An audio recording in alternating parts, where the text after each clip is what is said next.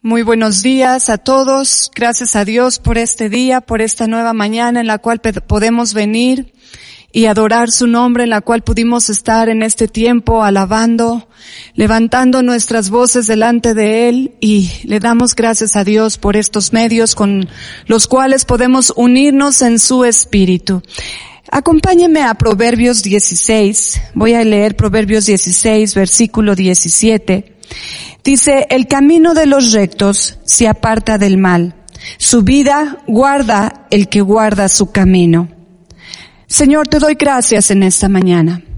Gracias porque podemos estar aquí delante de tu presencia, con esta oportunidad que tú nos das de abrir tu palabra, Señor, de escudriñarla, de meditarla y de escuchar, Señor, la voz de tu Espíritu lo que Él tiene preparado para cada uno de nosotros en este día. Abre nuestro corazón, abre nuestro entendimiento, abre Señor todos nuestros sentidos para poder escuchar lo que tú tienes para nosotros el día de hoy. Te damos gracias en el nombre de Jesús. Amén. Bueno, pues hace como casi dos meses, creo ya que fue la última vez que estuve yo aquí eh, compartiendo con ustedes. Casi como una semana después, el Señor me inquietó mucho a compartir lo que tengo que compartir el día de hoy. Me estuvo, me puso así muy fuerte en mi corazón el nombre del rey que vamos a estar estudiando en esta mañana y y al principio como que le decía, Señor, ¿estás seguro? ¿Estás seguro? Eh, o estoy segura yo que estoy escuchando tu voz más bien, porque vamos a estar estudiando la vida de este rey. Y, y son, habla, eh, su vida está narrada como en tres, cuatro capítulos, y vamos a tener que correr ahorita para estar estudiando esos tres, cuatro capítulos, pero Dios me vino confirmando y me dijo la razón por la cual Él quiere que estemos hablando sobre esto esta mañana.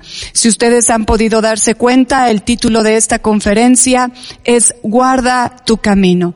En este mes, el mes de agosto, desde que inició el primer miércoles de mes, hemos estado estudiando el camino de la perfección.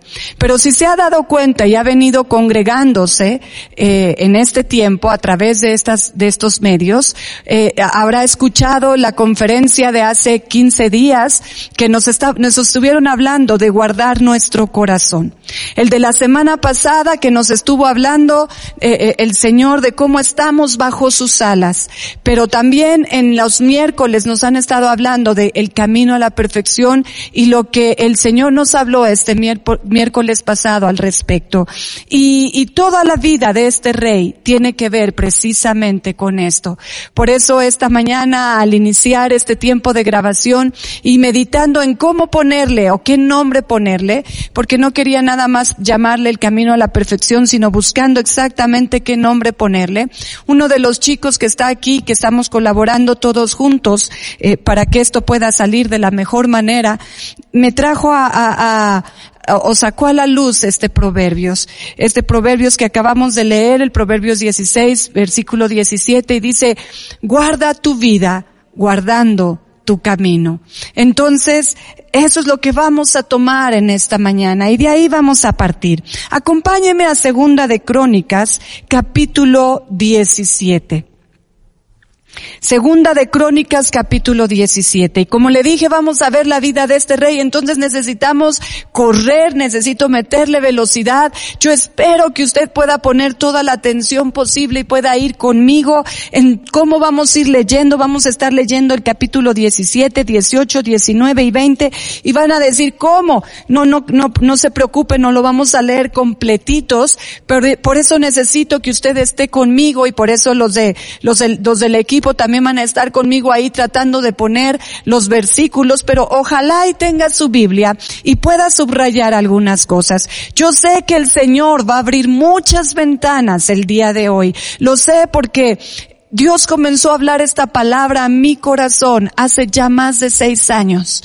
Y créame que cada vez que la leo y cada vez que la medito y cada vez que, que el Señor me vuelve a llevar, me da más y más y más. Yo le decía a los chicos hace un momentito cuando nos poníamos de acuerdo con respecto a las citas, les decía en un versículo podríamos quedarnos años luz, porque así es la palabra de nuestro Dios. Es tan viva y tan eficaz que tiene, que tiene tanto, tiene tanta vida, tiene, tiene tanto de dónde tomar para nosotros mismos y cómo aprender. Y mire, lo primero que quiero decirle, porque eh, si usted ya abrió eh, Segunda de Crónicas, capítulo 17, y su Biblia es como la mía, tiene un subtítulo que dice Reinado de Josafat. Vamos a estar estudiando al rey Josafat.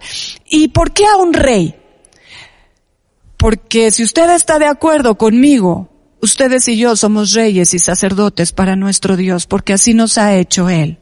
Así es que tenemos que entender, yo creo que la palabra de Dios nos deja tanto de dónde aprender para no perdernos en el camino, para no extraviarnos del camino, sino verdaderamente estar conociendo el camino de la perfección y mantenernos, perseverar en ese camino. Y este rey a mí me ha enseñado muchísimo. Así es que vamos a comenzar con el versículo 1. Dice, reinó en su lugar Josafat, su hijo, está hablando primero de su papá, ¿verdad? Eh, Asa era su padre, el cual se hizo fuerte contra Israel. Puso ejércitos en todas las ciudades fortificadas de Judá y colocó gentes de guarnición en tierra de Judá y asimismo en las ciudades de Efraín que su padre Asa había tomado. Y vea muy bien, y Jehová, o el Señor, estuvo con Josafat porque anduvo en los primeros caminos de David su padre y no buscó a los Baales. Ponga mucha atención. Anduvo en los primeros caminos de David su padre y no buscó a los Baales, sino que buscó al Dios de su padre y anduvo en sus mandamientos y no según las obras de Israel Dios, por tanto, confirmó el reino en su mano y toda Judá dio a Josafat presentes y tuvo riqueza y gloria en abundancia y se animó su corazón los caminos de Dios y quitó los lugares altos y, las imágenes de acera de en medio de Judá. Imagínense nada más aquí. Dios está diciendo cómo este rey comenzó a andar en los primeros caminos de David su padre. Ahora si, si retomamos o, o volteamos nuestra vista un poquito más atrás y vemos cuáles fueron los primeros caminos de David su padre, David fue un hombre desde pequeño que amó a Dios. David fue un hombre que anduvo en los caminos rectos delante de Dios buscando, anhelando, lo dice un salmo, solamente una cosa me ha agradado Señor y es el hacer tu voluntad. Esos son los primeros caminos de David su padre, amando a Dios. Y dice la palabra que Josafat así comenzó su reinado. Así fue como él, él, él inició buscando al Dios de su padre y anduvo en sus mandamientos y no según las obras de Israel. Israel se había desviado con reyes que habían tomado imágenes, que habían levantado otros dioses delante de él y Dios se había enojado en contra de Israel y entonces levantó de Judá este nuevo reinado que iría que, que, que, que estaría comportándose o llevando sus mandamientos o conociéndolo a Él y caminando cada día más en los caminos del Señor. Entonces empieza Dios a fortalecer a Josafat, porque miren, si ustedes y yo andamos en esos caminos, claro que tenemos la bendición de Dios de nuestra parte, claro que Él nos estará bendiciendo. Y dice aquí que Dios confirmó el reino en su mano y todo Judá dio a Josafat presentes y fíjese bien, tuvo riquezas y gloria en abundancia. Y claro que se animó su corazón. Pero mire, yo quiero decirle un poquito más todo, todo, todo, todo lo que Josafat recibió y el porqué. Rápido en el versículo 9 dice, y enseñan, enseñaron en Judá, teniendo consigo el libro de la ley de Dios, y recorrieron todas las ciudades de Judá, enseñando al pueblo. Eso fue lo primero que Josafat comenzó a hacer en su reinado empezar a enseñar a todo su pueblo conforme al, libro de la ley de Dios, recorriendo todas las ciudades, dice aquí, de Judá, enseñando al pueblo. Y, el versículo 12 dice, iba pues Josafat engrandeciéndose mucho y edificó en Judá fortalezas y ciudades de aprovisionamiento y tuvo muchas provisiones en las ciudades de Judá y hombres de guerra muy valientes en Jerusalén y vamos a, mire, aquí en, los versículos eh, eh, posteriores, eh, nombra varias personas que estuvieron con él y él la cantidad, y la cantidad de ejército que se fue uniendo. Mire el primero. El primero está en el versículo 14, el general Adnas, y con él 300 mil hombres muy esforzados. Después de él, el jefe Johanán, y con él 280 mil. Tras este, Amasías, hijo de Sicri, el cual se había ofrecido voluntariamente a Dios. Yo nada más pienso, Señor, tener gente así, colaborando contigo, digo, qué bendición del cielo. Vea nada más, dice aquí, este hombre dice que voluntariamente se había ofrecido a Dios y con él doscientos mil hombres valientes. De Benjamín, Eliada, hombre muy valeroso y con él doscientos mil armados de arco y escudo. Tras este Josabad y con él ciento ochenta mil dispuestos para la guerra. Mire, yo saqué números rapidísimamente y fueron novecientos sesenta mil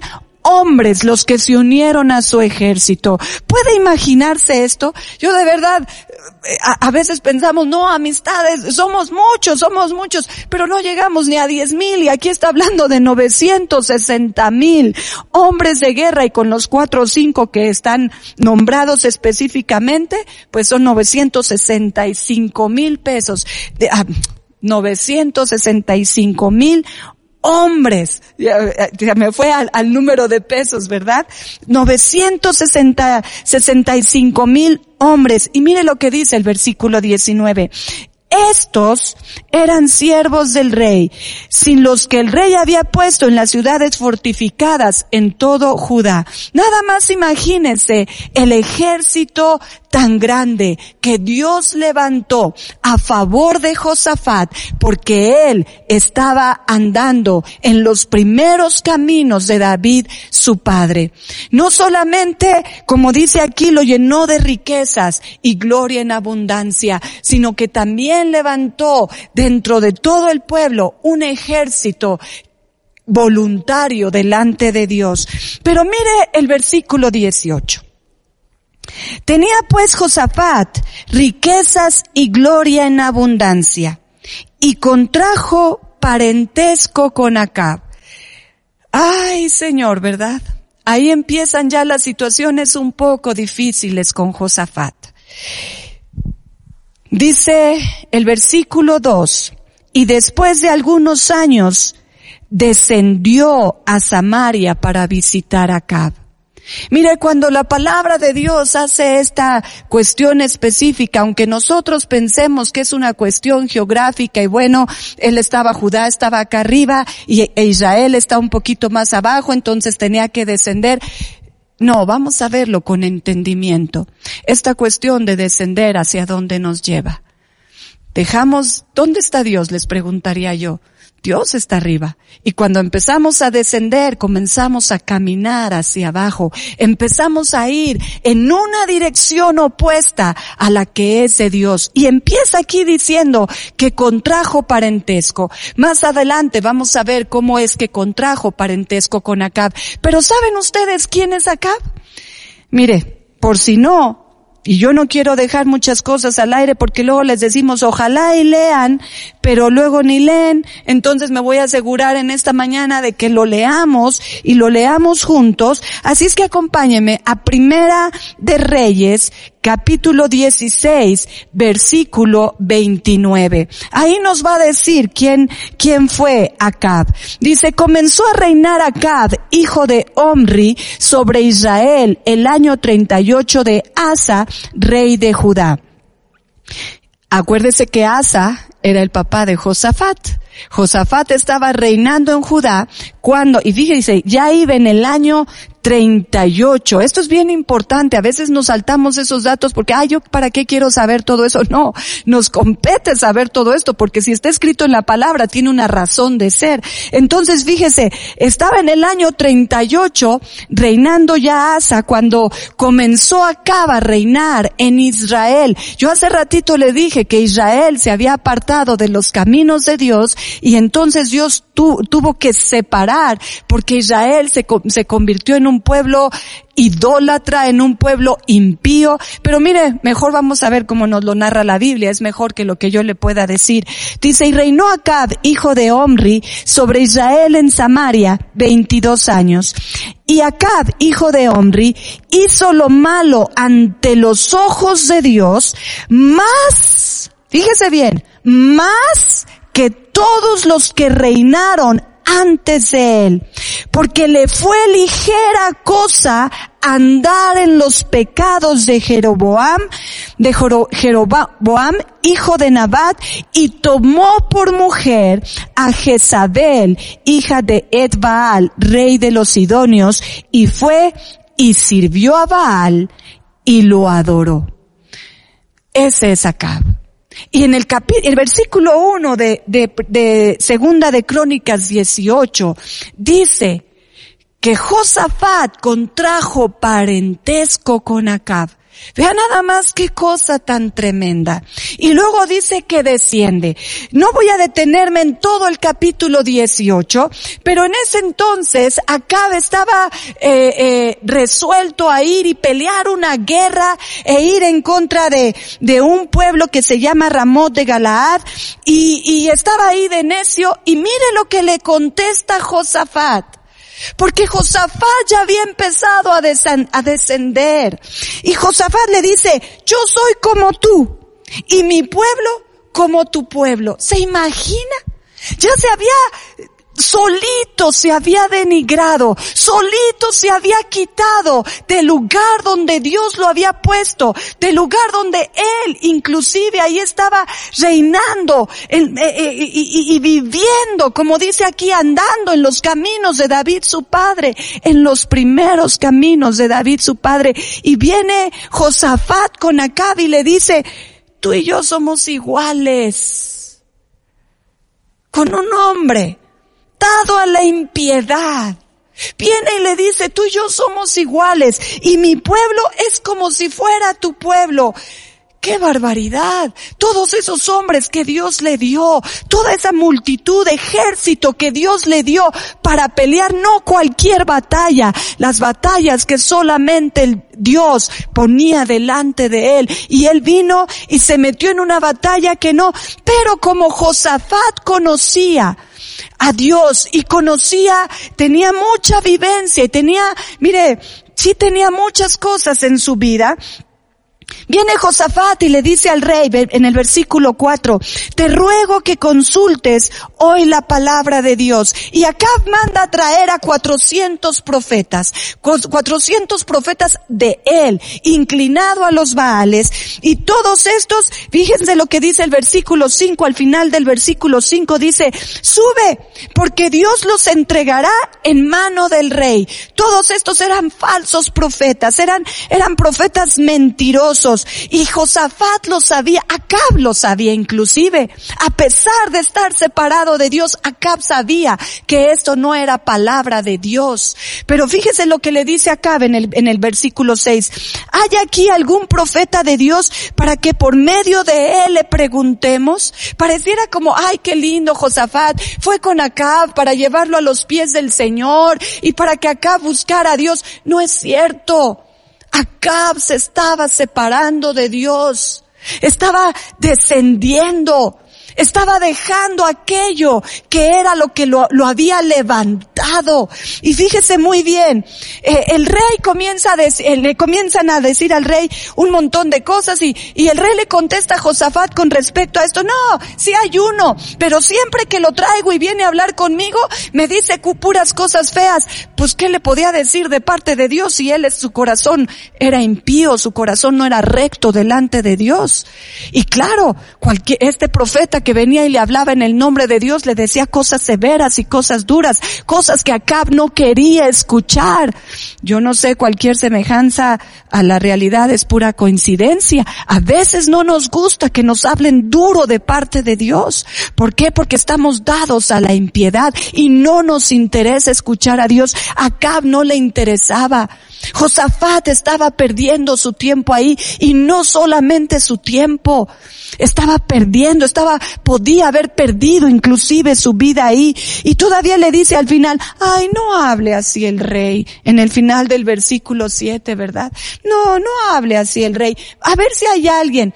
Y, y Acab manda traer a este hombre que se llama Micaías, este profeta de Dios, y lo manda traer. Y en el camino, el mensajero que fue por él, viene y le dice, vas a ir delante de Acab y vas a hablar con él y le vas a decir lo mismo que todos le, hemos dicho. Le vas a decir que él tiene que ir y, y que sí, que vaya, porque Dios ha entregado a ese pueblo en sus manos. Y mire lo que contesta Micaías con un hombre con temor de parte de, de temor de Dios en su vida. Dijo Micaías, vive Dios, que lo que mi Dios me dijere, eso hablaré.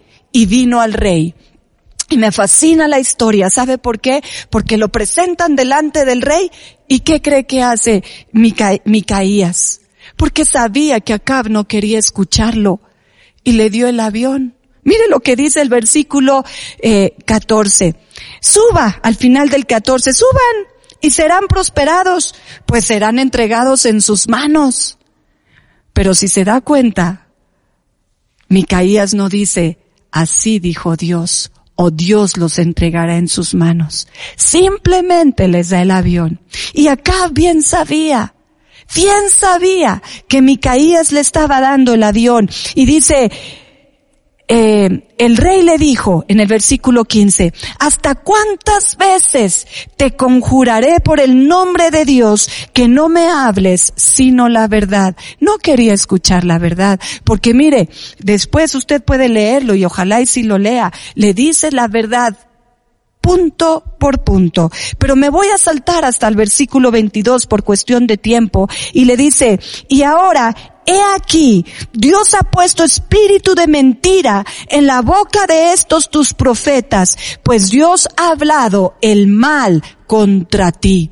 Y mire la respuesta de, de las, de, de este que lo fue a traer y del rey. Entonces Edequías, hijo de Kenaná, se le acercó y golpeó a Micaías en la mejilla burlándose y le dijo, ¿por qué camino se fue de mí el Espíritu de Dios para hablarte a ti? Vea nada más qué cosa tan tremenda. Entonces en el versículo 25 dice, entonces el rey de Israel dijo, tomen a Micaías y llévenlo a Amón, a Amón, gobernador de la ciudad, y a Joás, hijo del rey, y díganles, el rey ha dicho así, pongan a este en la cárcel y susténtenle con pan de aflicción y agua de angustia hasta que yo vuelva en paz. Pero Micaías no dejó de hablar lo que venía de parte de Dios. No porque el castigo, aún no le interesó el castigo humano. A él le interesó la opinión de Dios. Y mire lo que dice. Y Micaías dijo, si tú volvieres en paz, Dios no ha hablado por mí. Dijo además, óiganme pueblos todos. Subieron pues al el rey de Israel y Josafat, rey de Judá, a Ramot de Galaad. Primero Micaías les dice, óiganme todos, va a suceder esto. Pero no les interesó ni a Acab, el rey de Israel, y sabe qué es lo más triste, ni a Josafat, rey de Judá, cuando sabía que lo que Micaías estaba hablando venía de parte de Dios. Y subió juntamente con, con el rey de Israel. Entonces el rey de Israel planea, él cree que puede no sé a veces qué pensamos, pero él creyó que podía engañar a Dios, o él creyó que podía salirse con la suya, pues.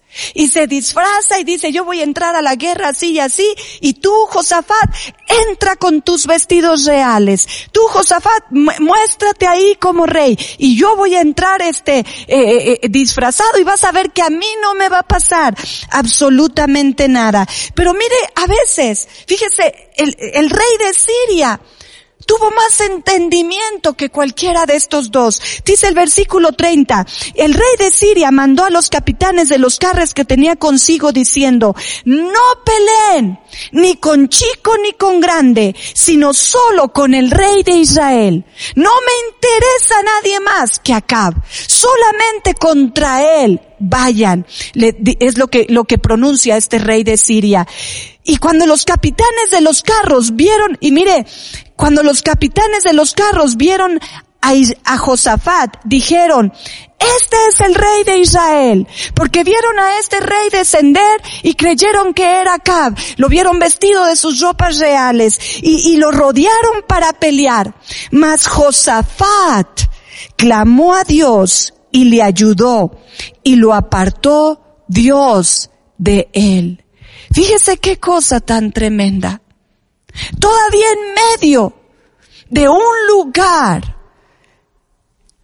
de, de apartamiento con Dios, por así decirlo, clama a Dios y Dios tiene misericordia. Eso me hizo recordar lo que compartimos hace varios meses con respecto a la fidelidad de Dios y acompáñeme a lo que dice segunda de Timoteo. Miren, segunda de Timoteo 2, versículo 13. Yo recuerdo que en aquella ocasión terminamos leyendo este, este versículo. Si fuere infieles, si nosotros fuéramos infieles, porque aquí Josafat, al haber contraído parentesco con Acab, al haber descendido con el rey de Israel y al haberle dicho, soy como uno tú, como tú, y mi pueblo es como tu pueblo, él estaba siendo infiel a Dios. Pero mire lo que dice aquí, si fuéramos infieles, él permanece fiel. Él no puede negarse a sí mismo. Y miren, esa fidelidad de Dios es, es nuevamente una oportunidad para que nosotros retomemos el camino, para que nosotros retomemos el rumbo por el cual habíamos ido, si nos habíamos apartado tantito a derecha o tantito a izquierda, que, que lo retomemos nuevamente. Eso fue lo que Dios hizo con Josafat. Dice aquí que, que, eh, perdón, me, me, me perdí. En el 10, a ver, recuerden en segunda de Crónicas 18, ¿verdad? Perdón. Y dice que, que Josafat clamó y Dios lo ayudó y lo apartó, los apartó de él, apartó a todo este pueblo, porque todo este pueblo cuando vio que no era el rey de Israel, dejaron a Josafat ileso porque se acuerda que le dije, mejor el rey de Siria había tenido entendimiento de parte de Dios, inclusive para no tocar la vida de Josafat. Nada más dése cuenta cómo Dios está detrás de todas las cosas. Y dice, viendo los capitanes de los carros que no era el rey de Israel, desistieron de acosarle. Mas disparando uno el arco a la aventura, fíjense, cuando, mire, cuando Dios ha dicho una cosa, su palabra no cambia. Y tú y yo no podemos hacer absolutamente nada para torcerle el brazo ni para hacerlo cambiar de idea. Dios había marcado a través del profeta Micaías que Acab sería muerto en esa batalla. Y ni siquiera tuvieron que encontrarle a él disfrazado ni perder el tiempo en encontrarlo. Simplemente mandaron una lanza, una flecha al aire. Ahí dice, dispararon, disparó uno el arco a la aventura. Simplemente lo dispararon y mire dónde fue a caer. Hirió al rey de Israel entre las junturas y el coselete.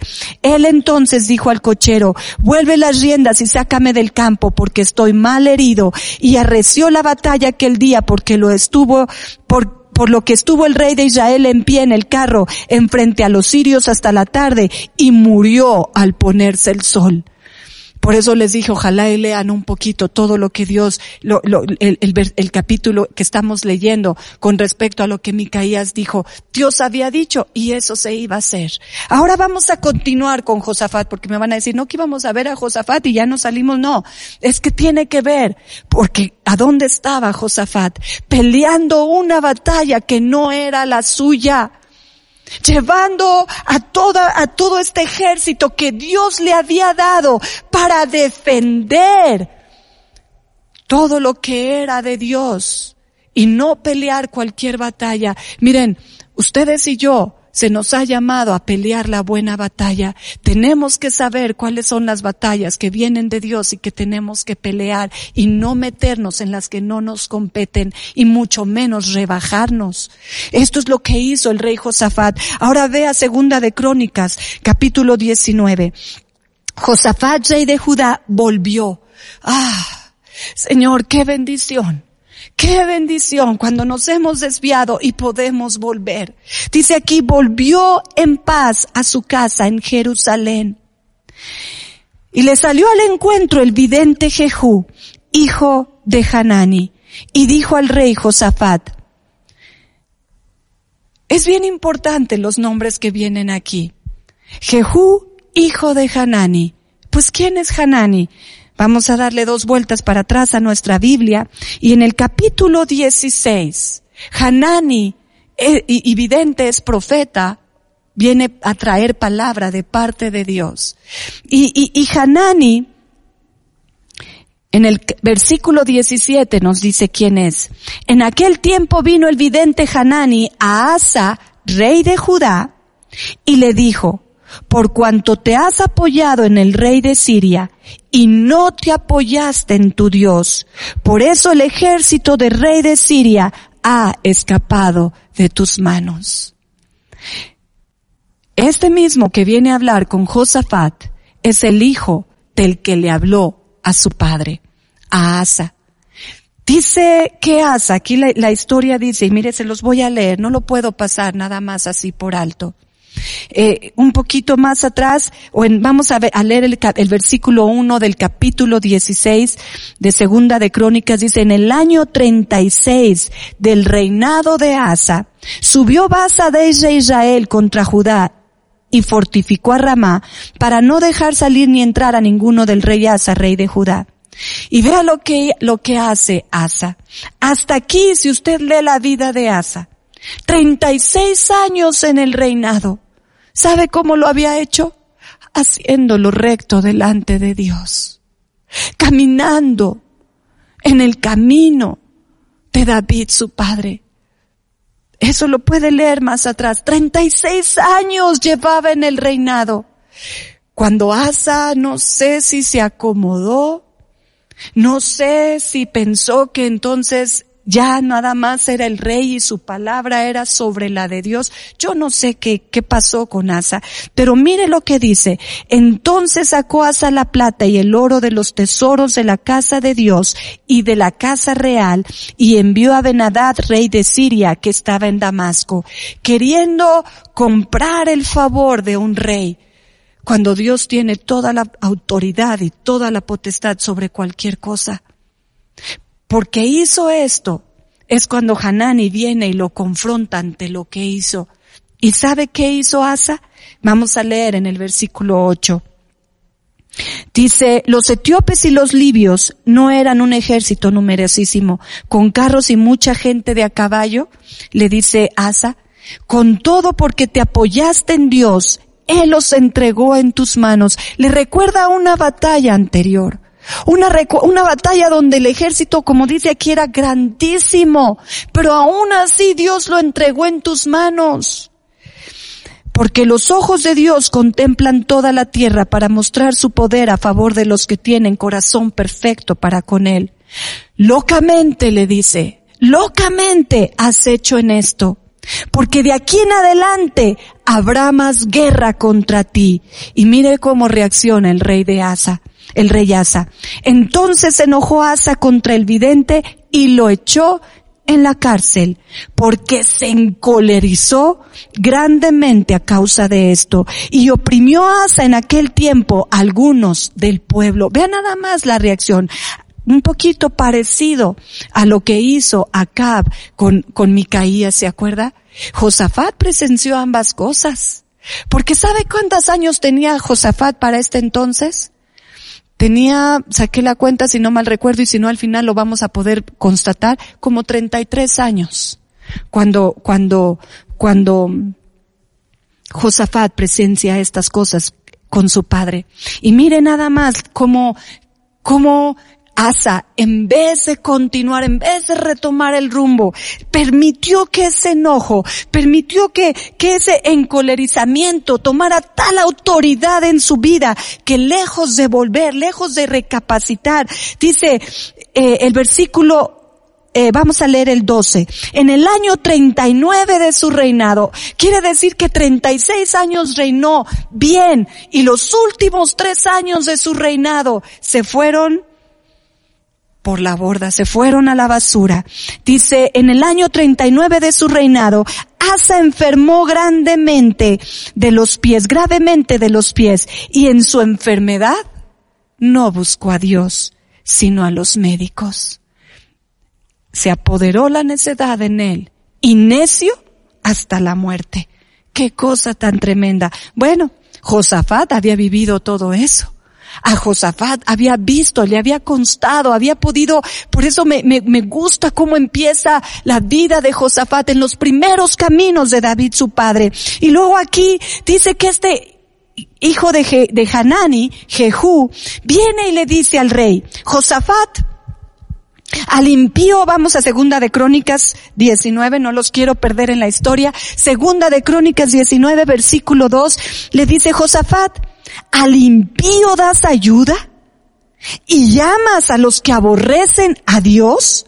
Pues ha salido de la presencia de Dios ira contra ti por esto. Yo no me imagino estar en, en, el lugar de Josafat en ese momento y escuchar esas palabras tan tremendas. Ira ha salido de parte de Dios contra ti por esto. Pero, porque no se queda ahí eh, Jehú, pero, y en la palabra de Dios esos peros, híjoles, hay que ponerles mucha atención. Esos peros de Dios son tremendos, nos enseñan muchas cosas. Dice, pero se han hallado en ti buenas cosas. Por cuanto has quitado de la tierra las imágenes de acera y has dispuesto tu corazón para buscar a Dios. Qué llamada de atención tan tremenda. Gracias a Dios como que, como que Josafat retoma el rumbo, ¿verdad? Josafat dice, vamos a leer ahora sí rapidísimo, nos vamos a ir. Josafat retoma el rumbo y dice, habitó pues Josafat en Jerusalén, pero daba vuelta y salía al pueblo desde Berseba hasta el monte de Efraín. Iba y venía de un lado para otro, desde desde, desde un, lugar de, de, de, Judá hasta, hasta, hasta el otro territorio y dice que pasaba por todos lados y mire lo que hacía.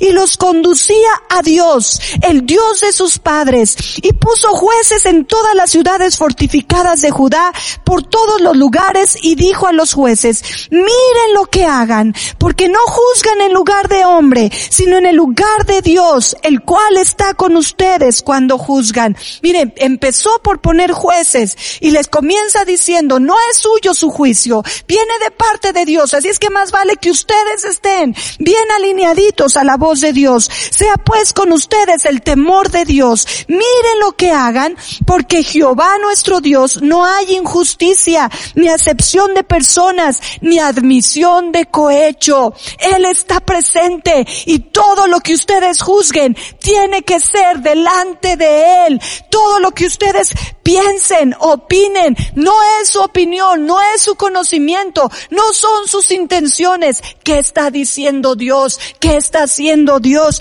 Por eso es tan necesario que en temor delante de Él. Y luego dice el versículo 8, puso también Josafat, fíjese, algunos levitas, Y si dice algunos levitas, pues a lo mejor no todos estaban aptos para llevar esto, ¿verdad? Nomás puso algunos levitas y sacerdotes y de los padres de familia de Israel para el juicio de Dios y para las causas. Y dice el versículo 19 que les mandó, en el versículo 9 les mandó diciendo, procederán a sí mismo con temor de Dios, con verdad y con corazón limpio. Mire cómo, o sea, Josafat se dio cuenta que había hecho una locura y que tenía que quitarse de todo eso. Y empezó a hacer y empezó a hacer y empezó a retomar el rumbo. Y luego dice en el versículo 10 dice que les amonestó que no pecaran contra Dios dice a la mitad del versículo. Les amonestó que no pecaran contra Dios. Y les dice todavía y si así hacen dice al final del versículo 10 y haciendo así ustedes mismos no pecarán. Si ustedes se conducen de esta manera ustedes mismos no pecarán y termina el versículo 11 diciendo, esfuércense pues para hacerlo y Dios estará con el bueno. Fíjese lo que dice aquí la palabra de Dios.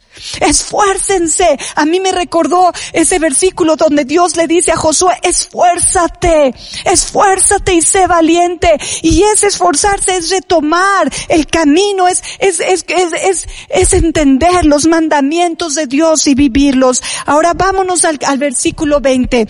Ahí, ahí en el versículo, en el capítulo 20 dice, victoria sobre Moab y Amón. Dos pueblos que se levantaron en contra de, de Judá. Dos pueblos que atemorizaron a Judá. Dos pueblos que, mire, vamos a leerlo rapidísimo. Dice, acudieron algunos y dieron aviso a Josafat diciendo, contra ti viene una gran multitud del otro lado del mar y de Siria, y aquí están en Hasesón, Tamar, que es en Gadi. Entonces dice el versículo 3, él, Josafat, tuvo temor, y este temor habla de miedo. Le hizo así, o sea, se angustió, le tuvo miedo, tuvo terror. Dice, y Josafat se humilló, humilló su rostro para consultar a Dios e hizo pregonar ayuno a todo Judá.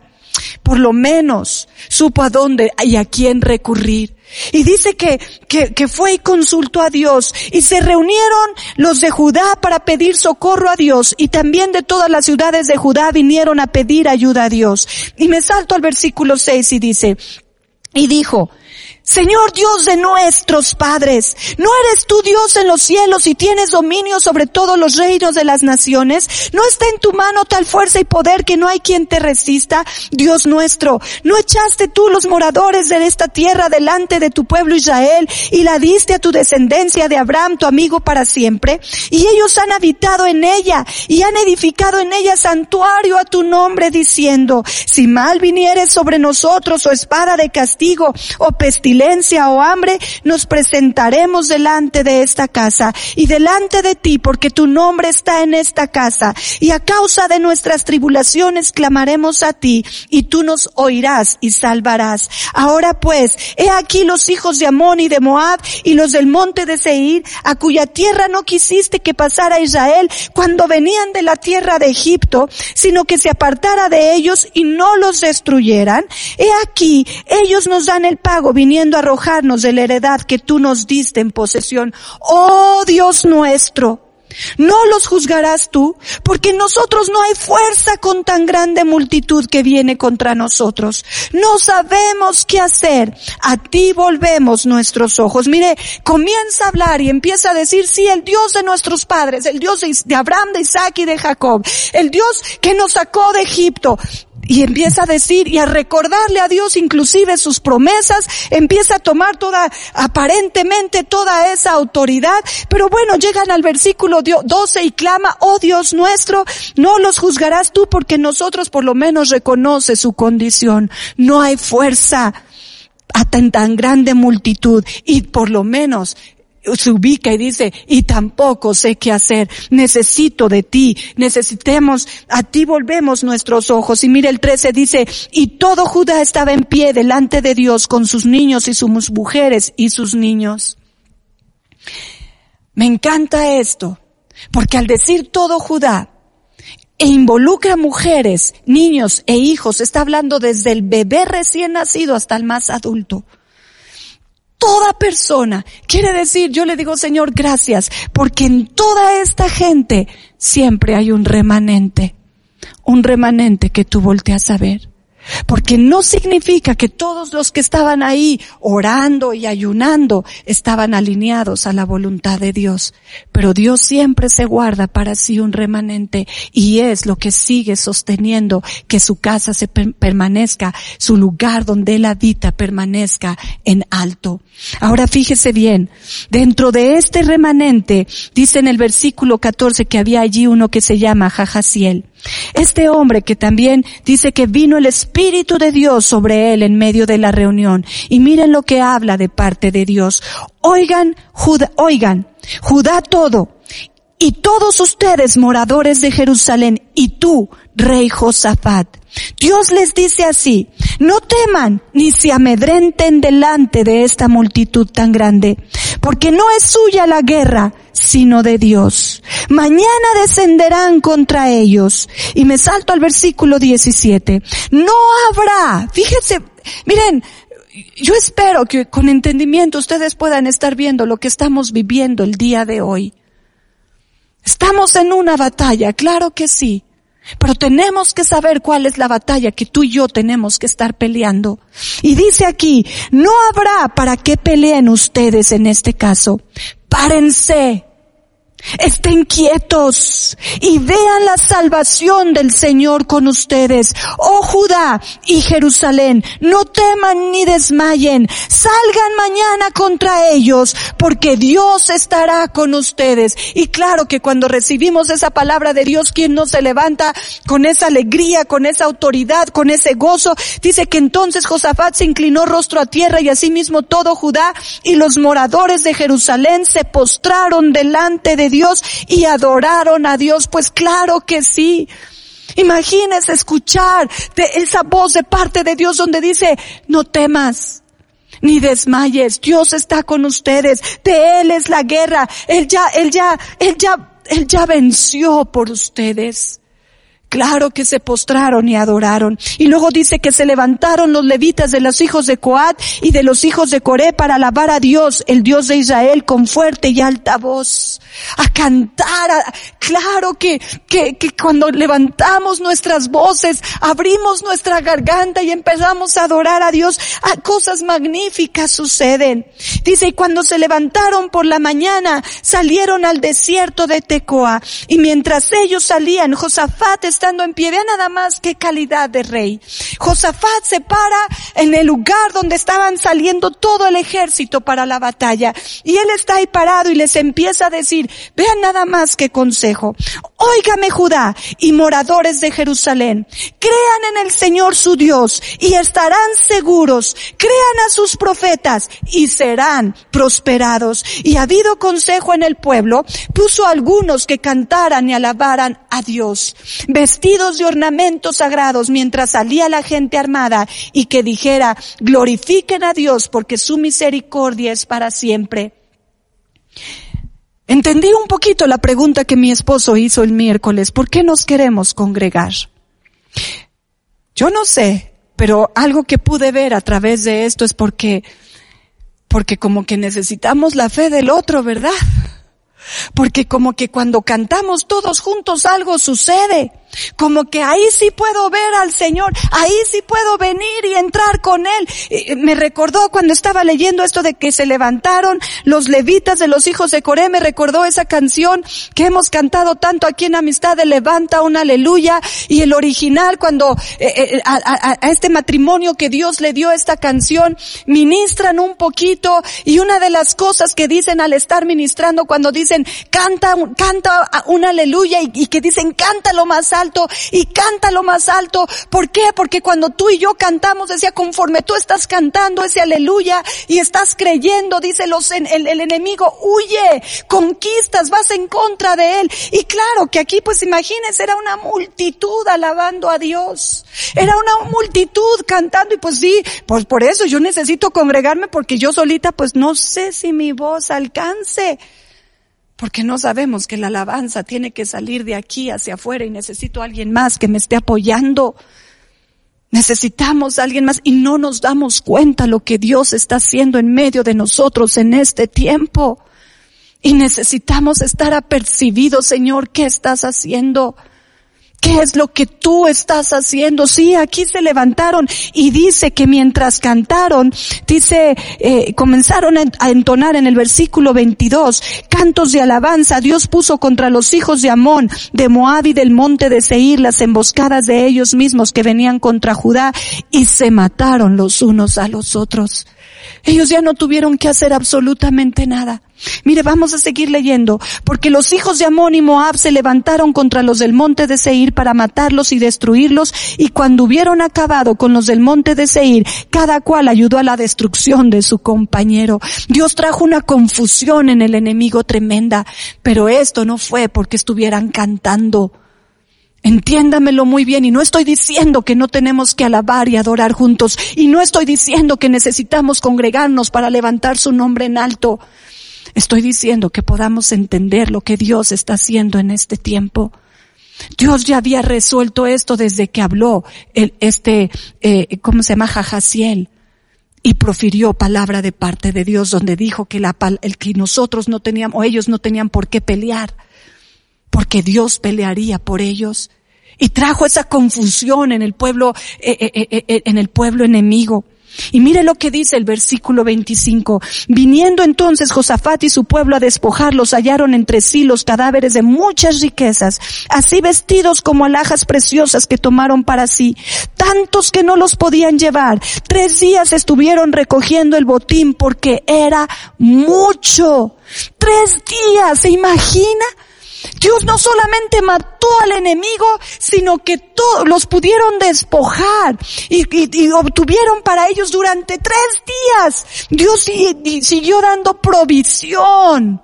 Escúcheme bien, siguió dando provisión. Y el cuarto día se juntaron en el valle de Veraca porque allí bendijeron a Dios y por eso llamaron el nombre de aquel paraje el valle de Veraca hasta hoy, que es bendición.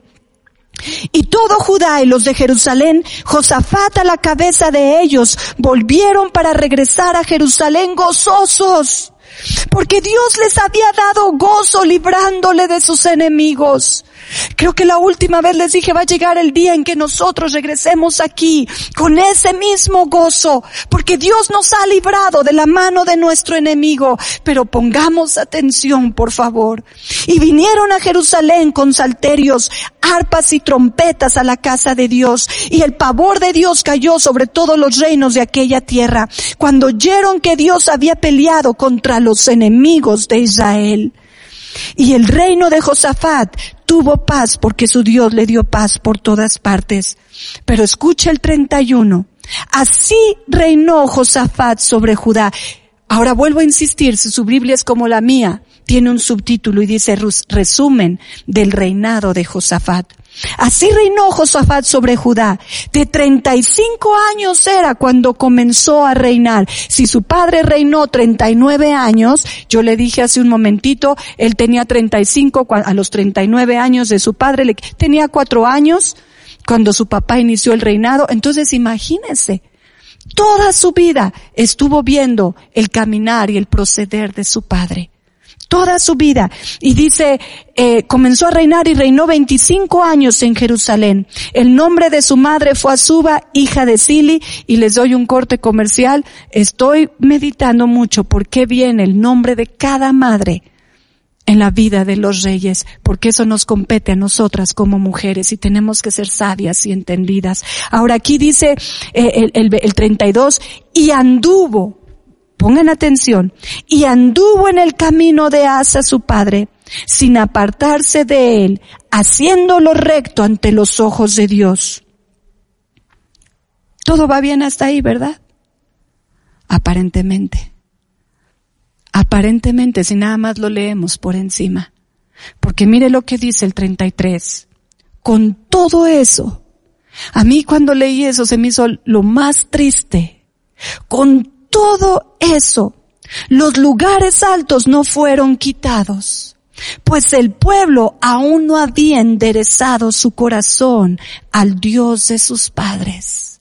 Con todo eso, Pero todavía peor, el versículo 35. Pasadas estas cosas, todo lo que había pasado, todo lo que había sucedido en la vida de Josafat, Josafat, rey de Judá, trabó amistad con Ocosías, rey de Israel, el cual era dado a la impiedad. Pasadas todas estas cosas, Déjeme terminar para luego regresar. E hizo con él compañía para construir naves que fueran a Tarsis. Y construyeron las naves en Ención Geber. Entonces Eliezer, hijo de Dodaba, de Maresa, profetizó contra Josafat diciendo, Por cuanto has hecho compañía con Ocosías, Dios destruirá tus obras. Y las naves se rompieron y no pudieron ir a Tarsis. Y no hablaba nada más de las naves. Dios destruirá tus obras. Qué cosa tan tremenda.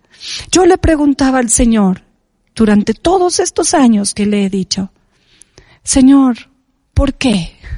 ¿Por qué si iba bien? ¿Por qué si comenzó bien? Comenzó en los caminos de David, su padre. La respuesta está aquí en la Biblia. Terminó haciendo o anduvo en el camino de Asa, su padre sin apartarse de él, haciendo lo recto ante los ojos de Dios. Y ustedes me podrán decir, pues estaba bien, hacía lo recto ante los ojos de Dios. Sí, es verdad. Josafat hizo muchísimas cosas para Dios. Fíjese bien, anduvo en los primeros caminos de David su padre. Y yo le dije hace un momentito que esos primeros de David caminos de David fueron caminos de amor. Esto me hizo recordar lo que dice Apocalipsis 2 en este mensaje que está aquí escrito. En el versículo 12 lo voy a leer. Yo ando, yo conozco tus obras y tu arduo trabajo y paciencia y que no puedes soportar a los malos y has probado a los que se dicen ser apóstoles y no lo son, y los has hallado mentirosos, y has sufrido y has tenido paciencia y has trabajado arduamente por amor a mi nombre, y no has desmayado, pero tengo contra ti que has dejado a tu primer amor.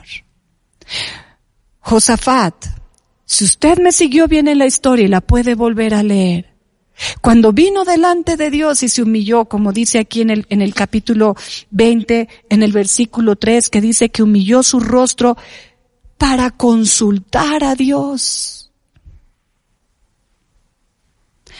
Josafat no dejó la arrogancia ni la soberbia a un lado, porque nunca le pidió perdón a Dios por haber contraído parentesco con Acab y haber descendido a Israel.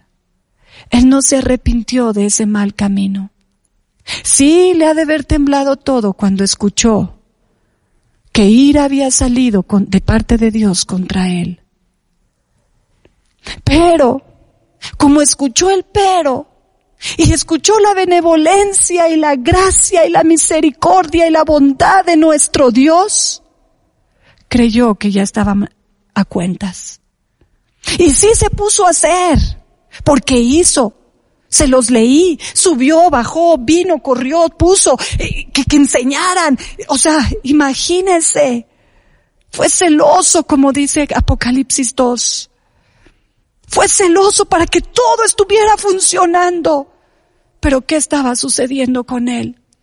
El Señor me llevó ahí en el capítulo 20, en esa oración que él hace, donde sí apela a Dios donde sí le recuerda sus promesas, donde sí le, hasta le recuerda lo que el pueblo de Israel cuando fue sacado de Egipto construyó casa y le hizo, le recuerda todo a Dios porque, porque seguro a Dios se le había olvidado.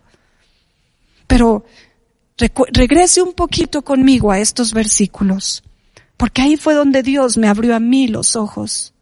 Dice el versículo 6 del capítulo 20, Señor Dios de nuestros padres, Versículo 7. Dios nuestro.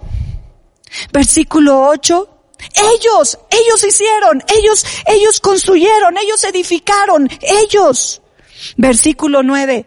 Le recuerda su promesa. Tú dijiste que si volteáramos, que si, si, si nosotros, otra vez en plural.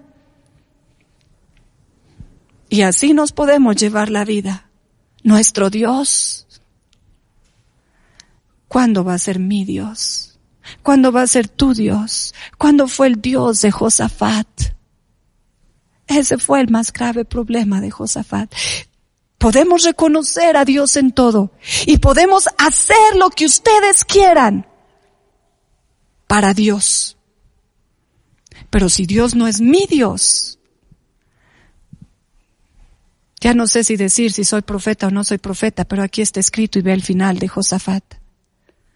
Regresó a lo mismo. Trabó amistad con Ocosías. Y trabar, ustedes saben, lo entendemos muy bien. Porque yo estuve buscando el significado y como que el diccionario te dice, pues como, ¿qué es esto? Pero quién sabe, pero sí, sí, pero sí. Es una palabrita muy, no sé por qué está tan extraño encontrar el significado. Pero ustedes y yo sabemos que cuando algo se traba, no lo puedes. Es difícil destrabar. Lo tienes que romper. Y no queremos rompernos. Él trabó amistad con un rey dado a la impiedad. No supo guardar su camino. No supo guardar su vida. ¡Qué tristeza! Con todo esto, dice el versículo 33, Pasadas todas estas cosas, dice el versículo 35, Josafat pasó por alto y viene y traba amistad. Muere Josafat y toma el reinado su hijo Jeroboam. Él se lo pasa, no creo que me equivoqué de nombre, se lo pasa a Joram, perdón. Él se lo pasa a su hijo Joram. ¿Y sabe qué clase de rey fue Joram? Acompáñeme al versículo 7 del capítulo 21. Bueno, desde el versículo 6. Y anduvo en el camino de los reyes de Israel. Joram anduvo en el camino de los reyes de Israel, como hizo la casa de Acab, porque tenía por mujer a la hija de Acab, e hizo lo malo ante los ojos de Dios. Pero vea nada más la misericordia y la gracia de nuestro Dios. Que a veces nosotros mismos nos engañamos, porque recibimos esa gracia, pensamos que estamos bien delante de Él. Pero no nos damos cuenta que solitos nos estamos atando una soga al cuello. Dice aquí, mas el Señor no quiso destruir la casa de David a causa del pacto que había hecho con David y porque le había dicho que le daría lámpara a él y a sus hijos perpetuamente. Porque Dios tenía todo el poder para destruirlos, pero él le había hecho una promesa. Pero qué cosa tan triste. Asaf, no Asaf, Asa ahí la llevaba. Los últimos tres años de su reinado pierde todo. El que quiere ganar su vida, la perderá. Josafat, ahí la llevaba, empezó bien, pero menospreció la riqueza y la gloria que Dios le estaba dando y buscó la suya propia. Al trabar esta amistad con Ocosías dejó de ver a Dios. Mismo camino que hace a su padre, aunque hizo lo recto. Porque mis amados, no se trata de lo que ustedes y yo hagamos. No se trata de lo que estemos haciendo. Se trata de quién somos tú y yo. Y nuestro ser solamente se puede encontrar en Él. Que Dios sea mi Dios. Y si Dios es mi Dios, mi vida tiene que ser completamente transformada. Mi vida tiene que ser difícilmente, yo creo que sí, difícilmente, regresaríamos o caeríamos en algo así. Estaríamos como leímos el proverbio cuando comenzamos, guardando nuestra vida. Nos hablaron de guardar el corazón. Mantengámonos perseveremos en el camino. Dios se encargó de recordárselo a Josafat y no escuchó. Ahí en el 19.3, y has dispuesto tu corazón para buscar a Dios. Pero Josafat no sé en qué momento se perdió y pensó que el buscar a Dios era hacer cosas para Dios. Y el buscar a Dios es ir a ese lugar, como se los dijo Jajaciel. Párate y está quieta. Y ve la salvación de Dios con ustedes.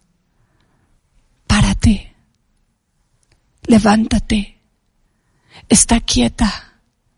Aprende o está quieto. Aprende a escuchar a Dios. Dios puso esta palabra fuertemente y la entendí cuando comencé a escuchar cada conferencia durante este mes. Es tiempo de despojarnos de nosotros mismos. Tenemos que estar a tono con lo que Él está haciendo. Él está trabajando hasta lo más profundo en el corazón de cada uno de nosotros. No pensemos que porque nos humillamos delante de Él para consultarlo ante la situación que estamos viviendo y a lo mejor pregonamos ayuno y a lo mejor hay oración y Él viene y trae una palabra a nuestras vidas y nos levantamos con ese gozo y con esa alegría y con esos cánticos y alabanza. Y vemos, porque además así es nuestro Dios, vemos su mano de poder librándonos del enemigo. Pensemos que estamos en una relación de intimidad con Él. Necesitamos asegurarnos quién tiene nuestro corazón, quién tiene mi corazón. Y creo que lo que Dios está permitiendo en todo este tiempo, en todas las circunstancias, diferentes situaciones estamos viviendo ustedes y yo, me tengo que estar asegurando quién tiene mi corazón. Señor, te damos gracias en esta mañana. Gracias porque tú sigues hablando a nuestra vida. Sigues hablando a nuestra vida. Señor, lo único que te pido, lo único que te pido, Señor, es que seamos sabios, que tu espíritu nos esté llevando a ese lugar de revelación en Cristo Jesús. Para que podamos no engañarnos a nosotros mismos porque reconocemos que tú no puedes ser burlado, pero que ni nosotros mismos nos engañemos. Y tengamos la seguridad y la certeza de quién tiene mi corazón. Si lo tienes tú, o inclusive hasta lo puedo seguir teniendo yo y tratando de gobernar en mi propia vida, como lo vimos con el rey de Asa, con el rey Asa. Ayúdanos, Señor. Quita la necedad de nuestra vida y que podamos verte en el nombre de Jesús. Amén.